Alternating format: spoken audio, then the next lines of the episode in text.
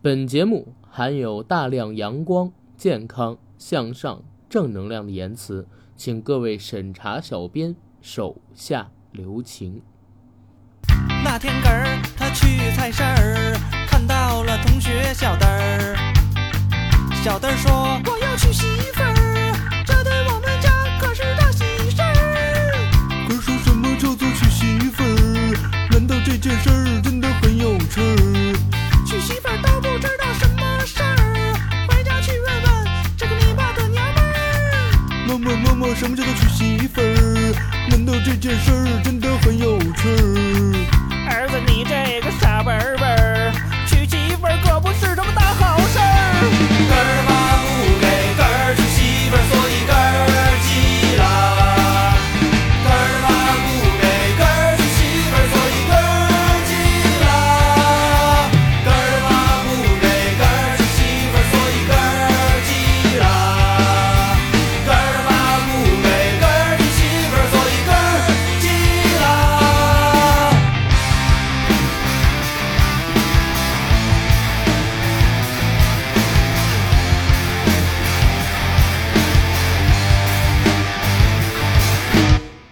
哈喽，大家好，欢迎收听我们这一期的硬核电台，我是主播阿甘，非常高兴呢又能在空中和大家见面。这是我们硬核电台的最新一期节目。熟悉我们硬核的老听友应该都知道，这个音乐的出现就代表着我们又是一期“人不猥琐枉少年”的特别节目。这个系列的节目呢，一般是阿甘和九哥找一些社会上热点的事件话题，简单的来和大家发散性聊一聊。我们在这个系列的节目里边呢，无节操、无底线，尽量用一些比较好玩的言辞，把大家带入到事件当中去，顺便呢给大家普及普及我们两个人对待这些事件的看法跟价值观。相对而言还是比较有意思的一个系列，也很受到我们广大听友的喜欢。这个节目呢，已经有很久没做过了，超过一个月的时间了吧？为什么没做呢？是因为市场上边有热点的事情比较少。当然，今天我们聊的这个话题呢，肯定是有热点的，而且这个热点都快过去了。为什么之前阿甘一直不聊？我们很多听友啊，都在之前好几期节目的下方说：“阿甘，你聊一聊那个范冰冰跟崔永元的事儿吧，你聊一聊冯小刚跟崔永元他们的事儿吧。”我说这个东西呢，很麻烦。第一点呢是比较敏感，因为很多机关单位都已经卷入这个事件当中去了。第二个事件呢，就是阿甘，我们想以后会不会跟这个范冰冰他们还有合作呢？对不对？因为他正好出的是有关于税务的问题嘛。呃，我跟九哥的有一部分工作也是跟这个税务筹划方面是相挂钩的。我们还想着会不会因为这个档期，跟范冰冰、华谊兄弟乃至是影视圈的一些人有一些税务筹划上的合作呢？所以这个东西就一直没有做我们音频的节目，只是在前些日子吧，我们的微信公众号里边写了一篇文章。叫不管崔永元是不是实话实说，范冰冰们都要小心了。这两天呢，是因为这件事情的热度快过去了，受关注程度小一些，所以我们说把这个事情再给它做出来，做一期单期的节目。这篇文章的热度还是挺高的，虽然我们现在的粉丝只有三千多人，但是这篇文章在发出的之后很短的时间，阅读量就突破了四位数，所以勾起了我一点想做这个节目的心思。再加上呢，就是这两天吧，九哥身体上有点不舒服，只有阿甘自己一个人，很难找到搭档来录节目，所以我一想，算了，还是把这个崔永元跟范冰冰的文章抛出来吧，做一个音频节目，大家听得也开心，而且因为有稿子，讲起来也方便一些。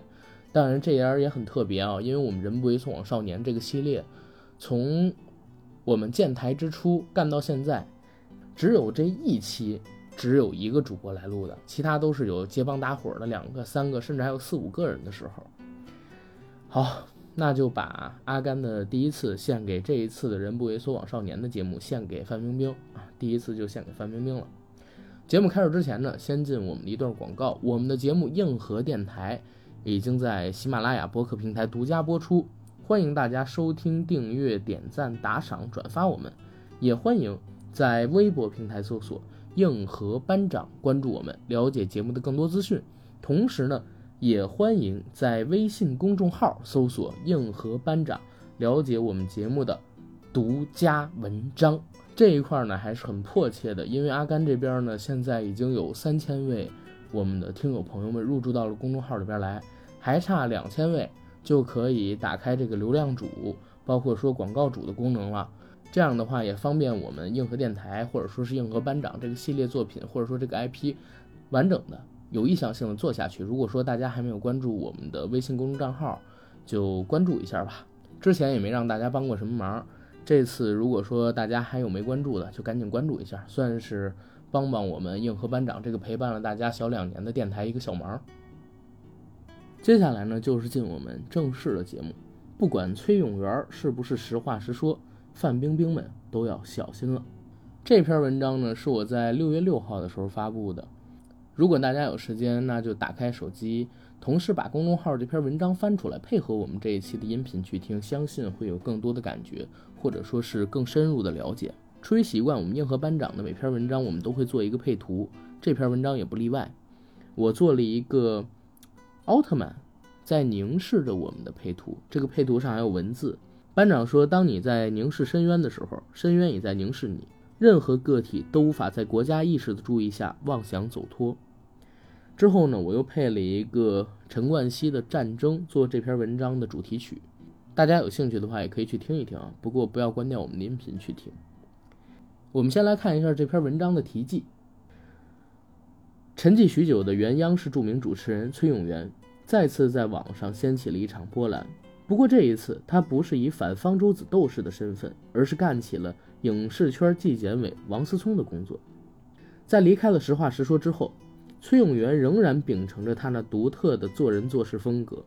两千年代初期闹得沸沸扬扬的央视内部春晚《东方红时空》中，崔永元说道：“请大家记着，小崔，我虽然人老了，但是我的心不老。”这话说的特在理，所以他现在依旧能折腾。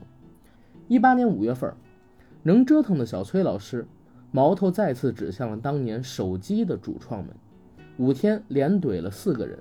而这一事件的契机呢，则是电影《手机二》开拍的消息。这段有意思啊！之前我们在硬核电台的节目里边跟大家提到过，B 站上能找到一个叫做《东方红时空》央视内部春晚的视频，长度应该是六十分钟左右。是二零零二年央视的内部春晚，里边有特别多黄暴的段子，还有众多众多的央视著名主持人、编导、制片人，甚至甚至还有央视的负责人台长上台去表演一些三温暖、洗桑拿、陪酒，乃至是有小黄片扒裤子的桥段。大家如果有兴趣，可以找过来看一看。在那个晚会的视频上，小崔发言的时候，他就说到了刚才我念的那段话。请大家记住，虽然我人老了，但是我的心不老，所以我也补了一句嘛，我说现在依旧能折腾。好，这就是题记的全部内容。我们接下来就进正文。第一段，往事并不如烟。如果各位对崔老师有了解，就会知道他的代表作是《实话实说》。当年呢，他凭这个风趣幽默的访谈节目，成为了央视的一线主持人。甚至之后和赵本山、宋丹丹利用该节目的形式合演了小品《昨天、今天、明天》，红极一时。用现在的语言翻译一下，就是当时的顶级流量明星。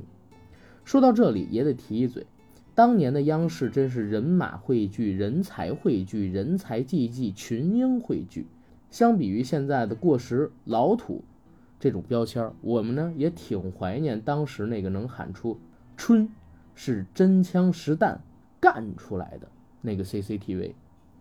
不过，二零零二年因为抑郁症和节目收视率的下降，崔永元离开了《实话实说》。《实话实说》的主持人呢，换成了青年女主持何晶。也就是在这个时间点上，另一边呢，冯小刚的贺岁片电影《手机》也开始了筹划。这儿我配了一张崔永元和冯小刚两个人在一起交谈的照片。两人在手机策划之初关系还是相对挺好的。手机策划的过程当中呢，冯小刚也曾经找到过崔永元，请他讲一讲工作流程、生产流程，甚至还邀请崔永元出演或者担任编剧。崔永元呢就以担任公职为由谢绝了，但是依旧给这部电影的创作提出了非常有建设性的意见。手机这部电影呢，刻画了葛优扮演的男主角严守一这样一个形象：他是一个主持人，摄影机前道貌岸然，但是在家庭生活当中呢，多次出轨，而且屡教不改，最后自尝恶果，被出轨的对象五月顶替了自己在电视台的岗位。葛优在电影里边饰演的严守一呢，是一个热门谈话节目叫做《有一说一》的主持人。有一说一和实话实说，你很难不让人产生一点联系。而最后，有一说一的主持人替换成了五月，似乎也是与实话实说主持人替换成何晶不谋而合。其实有兴趣的大家也可以在 B 站上边搜索“有一说一，实话实说”这八个字。一定要连在一起搜索。如果你连在一起搜索，可以查到《实话实说》以及《有一说一》的节目录像比对图。里边有一说一用到的几个段子，都是小崔之前在《实话实说》现场用到过的。所以，这个片子到底有没有影射小崔，我们大家也可以从电影的表现角度上边略知一二。而这个电影拍出来之后的结果是怎么样呢？刚才我说过了，因为有很多好像是在影射崔永元的事件、崔永元的人设、崔永元的节目，以及那个五月跟何晶之间的关系，导致这部电影上映之后，崔永元走在街上就会被别人指成严守一、严守一、严守一，有很多的群众在怀疑崔永元个人的一个情感关系、个人作风问题。同时呢，也对接任崔永元工作的女主持人何晶指指点点，对两个人造成了相当大的困扰。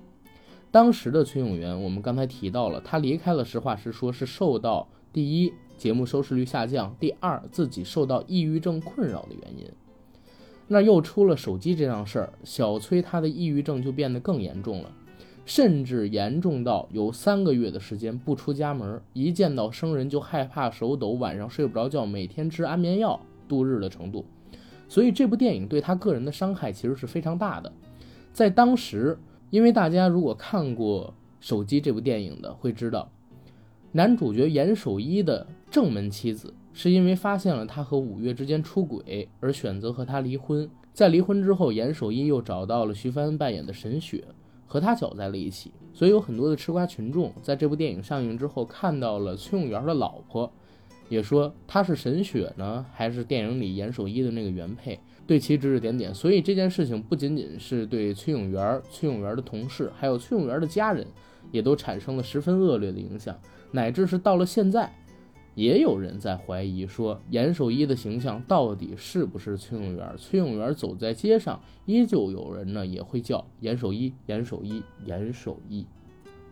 所以在当时这部电影出来之后。崔永元和冯小刚其实近乎就是不联系的一个状态，而且还公开在报纸上、媒体上发表过对冯小刚以及华谊兄弟他们一些不表的言论，吵过几次大架。但是呢，冯小刚在后面接受媒体采访的时候说，这部片子其实根本就没有借鉴崔永元，没有影射崔永元的意思，只是我们收集了一些市场上边主持人。啊，他的一些风言风语，综合性的构成了严守一这样的一个角色。因为缺少证据，而且这件事情本身也没有什么证据，艺术创作还是一个相对而言较私人的事情。小崔也不可能直接跳出来说就是我，就是我。你说的那个出轨，你说的那个被人顶替了主持人职位，你你拍的那个还被人录了上床音的，就是我。这种事情他又干不出来，所以这件事情到最后就是不了了之，以冯小刚。和小崔之间的交恶结束。从手机一上映到现在，应该已经有十五六年左右的时间了。在这段时间里边呢，小崔跟冯小刚一直是属于老死不相往来的状态。当然，也有一些渠道说两个人已经冰释前嫌了，还共同参加过《建国大业》《建党伟业》这类型电影的创作，而且有过交谈，也有人拍下类似的照片。但是实际上，按照小崔透露出来的消息，最近几天啊。透露出来的消息来看，两人始终是没有太大的关系跟关联，而且始终是心有芥蒂的。尤其是小崔这边异常的不满。那这一次呢，手机二的开拍继续沿用了手机一的拍摄团队，沿用了拍摄团队，小崔自然而然的会以为手机二拍的还是严守一的故事，严守一又在影射我当年的人设。虽然我现在走出了抑郁症的困扰，但是会不会这片子上映之后，依旧我走在街上会被人指指点点，旧病复发呢？这也是手机二遭到小崔炮轰的一个最直接的导火索。而且在后面接受媒体的采访中，崔永元透露啊。真正让他无法介怀的不仅仅是影射，而且还有冯小刚和编剧刘震云明知道这种影射会对他造成影响的情况下，仍执意为之，并且一直对他含糊其辞。所以，当他听说这部电影即将开拍续集《手机二》的时候，他就架准了大炮。其实啊，崔永元的矛头一直是指向了冯小刚还有刘震云。跟范伟和葛优都没什么关系，尤其是当年手机一刚刚出事儿的时候，葛优非常会做人，就直接在公开媒体上表示了道歉，而且给小崔进行致电道歉，两人之间是没有什么毛病的。那为什么大家看一下，明明是冯小刚和刘震云他们两个最受崔永元的不满，躺枪的为什么是范冰冰呢？我这儿还截了一张图放在文章里。这张图呢，就是崔永元够骂冯小刚还有刘震云的，是五月十一号崔永元微博上的一张图。崔永元写道：“冯小刚是渣子，大家都知道。刘震云变成渣子的速度偏快了一些。”里边呢还贴了一些短信截图。短信截图第一条是刘震云发给崔永元的。刘震云写道：“崔老师，是的，但是十几年时间过去，主人公。”已经是另外一个人，网络世界的人，与您的担忧没有任何联系。接着还想写一地鸡毛二，但老林已经不是过去的老林，世事沧桑。为什么刘震云会给崔永元发这样一条短信呢？是因为崔永元在这条短信之前问刘震云说：“哎，听说你们要拍手机二了是吗？手机二的男主角是否还是严守一？是否依然在影射我？”所以刘震云给回了这么一段话，再之后呢，崔永元又贴出了自己回复刘震云的评论，说：“我知道你们现在已经过去了十几年的时间，这个人格已经变成了网络世界里的人，但是你们依旧使用严守一和有一说一的名字，依旧会引起不必要的联想和议论。我现在出去还经常有人说我是有一说一的主持人，虽然对方没有主观的恶意。”但是对我而言就是刀扎心，不是当事人永远不会理会那种痛苦。按说不该干涉你的创作自由，只是这件事情比较特殊，望三思而行。他对刘震云提出警告，刘震云又回复了一条说：“崔老师，新的作品名字是朋友圈，与您目前的职业和作为没有任何联系，倒是与网站的一些目击所见的人和事有些幽默。”这些朋友说欢迎互动，崔老师不必替这些朋友担心了。小崔呢，看到刘震云这样回复也是很生气，他就回了一条说：“我现在也没什么朋友，我眼界比较高。其实当年我也是替自己的妻子女儿鸣不平。”这话说的没有毛病。为什么小崔会把这样的截图发出来呢？因为这几条短信，它的一个发送时间都是在四月初。也就是说，小崔在四月初的时候得知手机二要开拍，问你们是不是要开拍手机二了？刘震云说不好意思，我们这次的电影叫朋友圈。结果五月十一号，冯小刚贴出来的电影海报的名字就是手机二，所以小崔怒了，开始在网上炮轰小崔为什么要对准范冰冰开枪，报范冰冰偷税漏税的事儿呢？实际上是因为。范冰冰比较倒霉，这次算是躺枪，因为她在自己的微博上晒了电影手机二拍摄现场五月很开心的微博，这篇微博呢成了导火索，我也给他贴到文章里边来了。本来事件单纯的只是崔永元和冯小刚等人的个人恩怨，但当崔永元将炮火转向范冰冰之后，事件的性质就变得不太一样了。接下来的一段时间里边呢。崔永元接连发出了几条微博，怒怼范冰冰。其中一条微博是直指范冰冰签订了阴阳合同。他是怎么写的？说这叫一大一小双合同，小的不怕曝光，因本人号称值千万，而大合同是五千万元，一加五等于六。天哪，这也不行，那也不干，就拿走六千万人民币。那么问题来了，那五千万为什么要偷偷摸摸拿？怕啥？还有，拿了六千万以后，这哥们儿只在片场待了四天。这文字其实写的是云山雾罩，为什么要写的这么模糊呢？其实重点是在小崔微博剖出的图片里边，剖出的什么图片呢？剖出的是一个合同，这个合同是演艺合同，上边构写了某个女艺人跟电影大轰炸剧组之间签订的演艺收入合同，上边写的价格是一千万，签订的时间只有四天，而且不仅仅是只有四天，还有种种规定和条约限制的特别多。也就是说，剧组在签订了不平等条约之后，给了女主演一千万的片酬，只能用它四天。而且小崔爆出来的事情是什么呢？这一千万的片酬还不是这四天的全部片酬，实际上是六千万。因为女演员签了两份合同，一份小的，一份大的。小的正常拿去报税，大的被他给藏起来了，相当于是偷税漏税。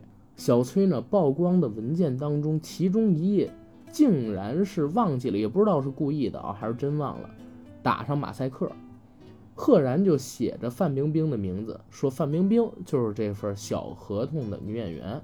于是，崔永元呢从暗怼变成了明怼，而事件的严重性也因此就变得升级了。如果说崔永元说的是真的，则范冰冰涉嫌偷税漏税；如果说崔永元所说是假的，则将面临诽谤罪的指控。那根据人民网之后的一个记者报道说，目前无锡市滨湖区地税局已经介入调查取证，相关的情况呢有待后续由税务机关权威发布。且当前事件被广泛关注下，更是引起了国家税务总局的注意，已发出声明，将在未来规范演艺界税收制度，严查偷漏税。这是我们这篇文章第一部分内容，其实是给您梳理了小崔跟冯小刚等人交恶的一个过程，而且引发这次事件的前提后引。第二部分呢，我们叫影视圈的规则，告诉大家什么是阴阳合同，还有更多有意思的内幕。怎么写的呢？我写到，实际上这一次崔永元所揭露的影视圈内幕，恐怕只是冰山一角，而总局的关注恐怕也是借题发挥。影视圈里啊，很多的运作方式，一般都是处在黑匣子里边，外界的人呢只是略知一二，有多少潜规则，变成了影视圈内大行其道的明规则、真规则，我们都不得而知。这些规则呢，层层嵌套，甚至连很多的影视圈内部人士也没有办法说清楚。而这些不道德的规则，有时候正好是需要一个契机，就能让一些窥伺已久的力量从底部穿透，重新定义规则。大家结合一下我们第一部分最后一段那句话，说人民网说国税局啊已经调查取证。将在未来规范演艺界的一个税收制度，严查偷漏税。回到我现在说到的，让一些窥伺已久的力量从底部穿透，重新定义规则，是不是就有一些相应的东西了？为什么我会这么说？其实影视圈真的很乱，有特别多的潜规则。这些潜规则不仅仅是青年女演员跟什么副导演去上床，还有一些其他的规则。我还举了一个例子，比如说今年的五月二号。知名的导演丁晟，就是之前拍这个《警察故事二零一三》以及《大兵小将》还有《英雄本色二零一八》的导演，曾经呢就在微博公开叫板《英雄本色二零一八》的宣发方光线传媒，质疑光线传媒他们用作这部电影的宣发费用的具体去向，号称呢是投资方支付的两千七百多万宣发费和一千万的票补款。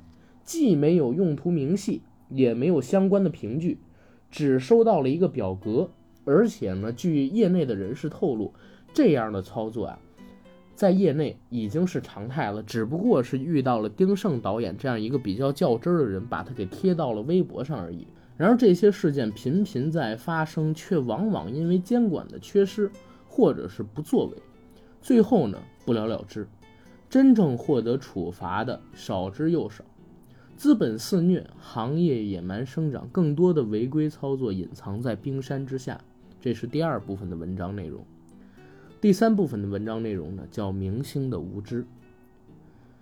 里边是这么写的：当影视行业把明星捧为神之后，似乎很多人就真的认为自己可以为所欲为了。二零零五年，电视剧单集片酬最高的是谢霆锋，大概是三十万一集。而到了二零一四年，这个数据呢就已经上升到一百万一集了。这样的片酬已经直追好莱坞的一线明星，让人有一种我们已经是发达国家的错觉。可实际上，中国一线演员的片酬甚至早就已经超过了我们的邻国另一个发达国家日本。去年吧。日本的单集片酬呢，最高的演员也不过拿到五百万日元每一集，折合人民币，也就是说三十万。也就是说，日本电视剧演员的片酬仅相当于中国二零零五年谢霆锋他的水平。除了这样，上有政策，下有对策。这次崔永元爆料的大小合同，就是典型的规避政策操作。他在微博爆料的范冰冰一千万合同只是明面上的收入，实际上还有一份五千万的大合同。这样的话，不仅规避了行业政策，还可以不缴税款，可谓是一石二鸟。这次事件的影响，也许会比绝大多数人想象的深远，也极有可能成为影视行业的三鹿奶粉。国家的介入无疑会把整个行业的潜规则重新洗牌。其实为什么我会这么写？因为现在这个时代，大家可能不太明白，因为我们国家监管上的缺失，尤其是咱们国家的某些法律体系，相比于西方的很多国家还是不太健全的，尤其是在影视娱乐乃至是网红这一块，在税法上的一个缺失是非常严重的。我们简单举一个例子，比方说阿甘，我现在在喜马拉雅这边吧。做一些音频的节目，如果我跟喜马拉雅签了一个独家合约，喜马拉雅是不是应该给我工资呢？这个工资现在的界定应该是劳务费。但是如果我是一个网红，我把我的节目做成付费节目，那通过付费用户购买这个节目里边的内容产生的收入，应该是属于无形资产，或者说是品牌的增值费用。它怎么能跟劳务费用结合到一起当中去呢？就是一个很不明确的东西嘛，而影视作品的版权、明星的收入，其实很多人也应该被界定成无形资产。所以这次范冰冰事件的出现，其实是把很多在底层运作的规则摆到了明面上。国家之前早就已经注意到了，只不过一直缺少一个契机，可以从底部穿透，把这个行业规则重新洗一下，然后订立一套自己想收取的制度。前些日子北京不也出了个事儿吗？针对于某一个大网红，我们就不说是谁了，收了大概是几百万的税款，那这就是一个引子。未来国家会针对于这块的立法呀越来越完善，行动呢越来越有规模，越来越大。不管你是谁，不管你是多大的明星，多大的腕儿，可能以后都不太会这样。尤其啊，咱们国家还有一个比较特殊的地方，好莱坞那些演员所谓的。两千万美金，三千万美金，这是税前片酬。咱们国家以前很多提到的片酬都是税后片酬，一个亿、五千万、六千万。就比如说范冰冰这种。所以啊，大家想一想，这中间的一个漏洞有多大？如果按照现在正常的缴税额度来算，这可是两位数的税率。六千万，两位数的税率，想一想他应该交多少？偷漏税又偷了多少？而且之前有没有过这样的事儿？光补偷漏税的款项，他要补多少呢？文章的第四部分呢，我是写到，说点大家都想知道的问题。这个问题是什么呢？就是范冰冰到底有没有偷漏税，或者说范冰冰会受到一个什么样的惩罚？这一块儿其实很好聊，为什么呢？因为目前来看啊，仅仅是根据崔永元发出的相对不完整的爆料，或者说他的一些。爆料的真实性吧，也有待进一步的确认。我们没有办法说，仅仅通过这一次的爆料就确定范冰冰可能要蹲监狱啦，或者说要补个几千万的税款，这是没有办法的。那我们就得从另外一个角度来分析，也就是说，即使坐实了范冰冰签这个阴阳合同的行为是为了偷漏税，那么根据咱们国家现在刑法规定的第二百零一条逃税罪的规定，里边写到，我给大家念原文了就，有第一款行为（括号逃税的），经税务机关依法下达追缴通知后，补缴应纳税款，缴纳滞纳金，已受行政处罚的。不予追究刑事责任，但是五年内因逃避纳税款项受过刑事处罚或者被税务机关给予两次以上行政处罚的除外。这是咱们国家刑法规定第二百零一条逃税罪里边的原文。也就是说，即使范冰冰她的工作室涉嫌逃税，只要她能够补缴过去的应缴纳税款，而且缴纳滞纳金。接受行政处罚，其实就可以不追究任何的刑事责任，除非他曾经在过去的五年内被税务机关给予过两次以上的处罚。但是我也在写信宝上边搜索过范冰冰的公司，如果他的工作室跟这次签合同的是同一家公司的话，应该是没有受过之前任何的行政处罚的。所以从这个角度，我们也可以看出来，范冰冰本次的事件和当年刘晓庆事件完全是两回事儿。所谓的坐牢啊，受到行政处罚等等的一个概念想法，可能是大家想的太多了。而且经过我们的了解，范冰冰工作室呢，现在也在通过找各种各样的机构进行这次的税务应对、税局应对，所以很有可能事件的发展形式不会像大家想的那么夸张跟恶劣，非常有可能用一种平淡的方式进行处理。其实这儿也提一嘴，就是这次范冰冰的事件，呃，跟九哥我们还有一些一一一点点联系呢。为什么我们之前没有做这个范冰冰的节目？也是因为我们刚才提到范冰冰现在在找这个税务应对、税局应对嘛。再详细的东西也就不说了啊。